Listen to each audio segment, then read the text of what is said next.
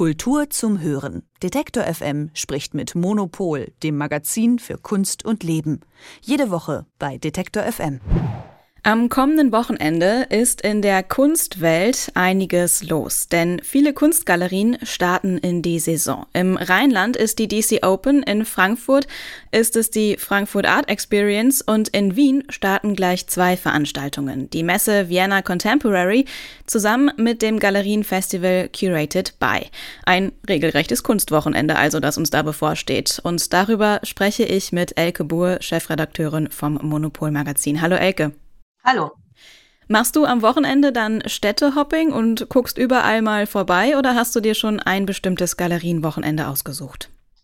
Also ähm, ich werde, glaube ich, mir diese ganzen Angebote eher dann im Laufe der nächsten Wochen anschauen. Das Gute bei so Galerienwochenenden ist ja, ähm, das ist zwar erstmal der Event, wo man äh, sehr gerne hin kann und wo man dann auch viele andere Leute treffen kann und wo es äh, halt so spezielle Veranstaltungen gibt, aber danach ist ja nicht alles vorbei. Man kann auch äh, sich das noch äh, dann in Ruhe anschauen, wenn da ein bisschen mehr Zeit ist. Aber es ist einfach Wahnsinn. Wir haben ja jetzt, ähm, wir haben in unserem Septemberheft hatten wir äh, ja zwei Sonderhefte, eins zur Art Basel und eins zur äh, Berlin Art Week. Die kommen später noch im Monat. Und dann hatten wir diese ganzen äh, Wochenenden. Wir hatten die Messe in Wien und ähm, ich weiß gar nicht, ob ich mich jetzt, äh, ob ich nicht ein bisschen Angst habe vor diesem September, wo plötzlich alles gleichzeitig stattfindet, was in den letzten, in den letzten anderthalb Jahren einfach nicht stattfinden konnte. In meiner Vorstellung ist es dann auch so, dass gerade in Galerien eigentlich nur Kunstsammler unterwegs sind, die viel Geld haben. Aber zum Beispiel bei der DC Open gibt es auch kostenlose Führungen durch die Galerien, die dann für alle kunstinteressierten Menschen gedacht sind. Wen trifft man denn dann bei diesen Veranstaltungen? Also es ist schon so, dass, glaube ich, gerade durch diese Galerienwochenenden das sehr schön sich eigentlich ähm, äh, so ein bisschen verbreitert äh, hat und dass das so ein bisschen aufgebrochen wird. Also äh, wirklich viele Leute haben ja immer das Gefühl, äh, eine Galerie ist nichts für mich. Dabei ist es eigentlich eine super Art, Kunst anzugucken, weil man ja keinen Eintritt bezahlt. Also die ähm, Galeristen sind ja sowieso da, das ist offen, man kann einfach rein. Und ähm, bei den Galerienwochenenden ist dann noch der Vorteil, da steht man dann nicht äh, so ein bisschen äh, komisch alleine rum und äh, denkt, denkt, okay, wie verhalte ich mich jetzt, sondern da sind dann halt auch andere Leute. Also das heißt, das, ähm, das ist halt wirklich dann äh, so ein Event, wo man sich dann ganz problemlos und entspannt dranhängen kann und einfach auch mal gucken, äh, ob einem das nicht Spaß macht. Und das Schöne finde ich am Galerie, an so einem Galerienwochenende, wo man so ein bisschen rumläuft, ist ja, dass man immer auch, äh, das ist ja immer gleichzeitig auch wie so ein kleiner Stadtrundgang und dann überall ist was los und ähm, der Vorteil ist ja auch, man kriegt überall, wenn es gut läuft, noch vielleicht was zu trinken und äh, man trifft ein paar Leute und man hat irgendwie das Gefühl, das ist so eine gemeinsame Sache. Also insofern würde ich sehr dafür plädieren, das einfach mal auszuprobieren.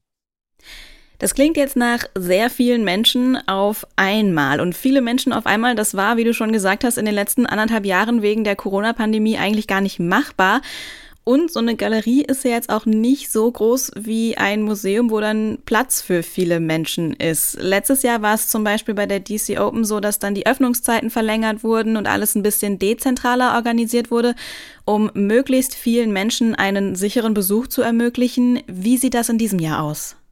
Ja, ich meine, es ist ja auch immer noch so, dass trotzdem, trotzdem, auch wenn ich jetzt sage, hey, das ist was für alle, heißt es ja jetzt trotzdem nicht, dass da jetzt äh, die Leute wirklich so massenweise hinströmen. Also ähm, äh, und ähm, denke, jede Galerie wird das dann selber so ein bisschen regeln, dass halt man im Zweifelsfall dann mal kurz vor der Tür warten muss, wenn zu viele Leute drin sind. Sagen wir, es sind zehn Leute drin, es stehen drei Leute davor und warten halt äh, paar Minuten. Also das ist, glaube ich, gar kein Problem. Da muss man sich keine Sorgen machen. Du hast gerade schon gesagt, du guckst so ein bisschen ängstlich auch auf das, was dann im September alles noch so ansteht, auf das, was alles jetzt stattfinden wird, was in den letzten anderthalb Jahren nicht stattgefunden hat. Kann man sagen, dass auf dem Kunstmarkt jetzt zumindest alles wieder in Anführungszeichen normal ist? Ja, ähm, zumindest ist es so, dass äh, alle Leute versuchen, diese Events so durchzuführen, als wäre das so. Also was zum Beispiel jetzt äh, für die Messen, also jetzt in, in, im September werden ja mehrere Messen stattfinden, nicht nur die Vienna Contemporary, sondern zum Beispiel auch die Armory in New York. Äh, und da merkt man dann schon, okay, nach New York können wir ja zum Beispiel noch gar nicht einreisen. Also das heißt, ähm, das, was immer noch fehlt und was für den Kunstmarkt ja eigentlich auch entscheidend ist, das ist so das internationale internationale Publikum. Also das heißt, die lokalen Sachen, die funktionieren gut. Also und äh, sowas wie die DC Open ist sowieso ja auch immer, ähm, äh, oder auch die Frankfurt Art Experience, das ist ja eine sehr schöne Veranstaltung für Leute aus der Region und ein bisschen darüber hinaus, also aus, äh, nach, ins Rheinland. Äh, da kommen dann auch oft Sammler aus Belgien und so weiter oder in Frankfurt, da, äh, die hoffen jetzt auch, dass wiederum Leute aus dem Rheinland mal rüberkommen oder so.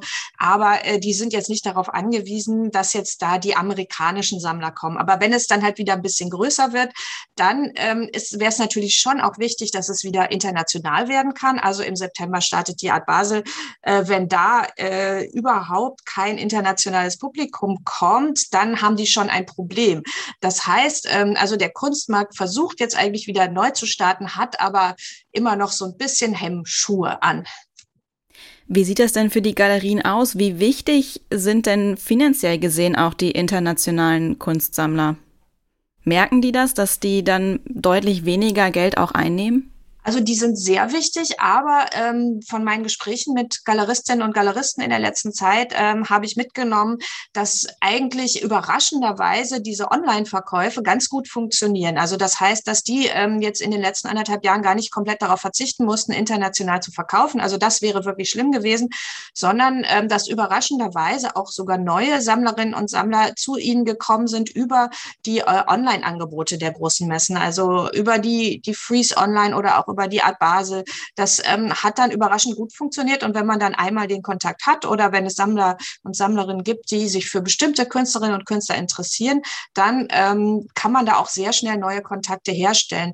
Trotzdem wird das natürlich also wenn man es auf lange Sicht sieht, ist es natürlich dann auch wieder sehr schön, wenn es dann wieder den persönlichen Kontakt geben kann.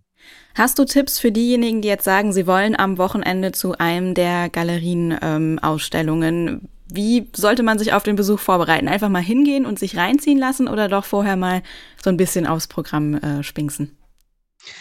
Also äh, das ist alles online jeweils sehr gut äh, vorbereitet. Also was ich äh, besonders empfehle, ist auch äh, die, die Wiener Veranstaltung Curated by, heißt die nämlich. Das ist die Wiener Galerienveranstaltung. Die haben nämlich ähm, das ist immer so ein bisschen gemein, weil äh, in Wien die Galerien werden sehr gut unterstützt von der lokalen Wirtschaftsförderung und die haben halt die Möglichkeit, einmal im Jahr äh, wirklich renommierte Kuratorinnen und Kuratoren einzuladen, da interessante Ausstellungen zu kuratieren, die halt dann auch mal ganz anders sind als das übliche. Ähm, und also das würde ich, da würde ich auf jeden Fall empfehlen, dann auch vorher sich zu erkundigen, was ist eigentlich, was sind die Themen in den jeweiligen Galerien, was, was kann man da sehen. Und ansonsten, also bei der DC Open, bei der Frankfurt Art Experience oder auch bei den anderen Saisonstarts, die jetzt anstehen in Stuttgart und äh, später auch in Berlin und so. Auf jeden Fall immer vorher mal online gucken. Am besten ist es, wenn man so eine kleine Map hat, so eine kleine Karte, die liegt dann aber auch oft in den Galerien aus. Und wenn man die dann hat, dann kann man sich auch einfach dann wiederum ein bisschen treiben lassen. Das Schöne ist ja auch, vielleicht trifft man dann jemanden und dann, fra dann fragt man immer, na, wo warst du denn? Was kannst du denn empfehlen? Und so, und so äh, gondelt man dann so ein bisschen durch die Stadt.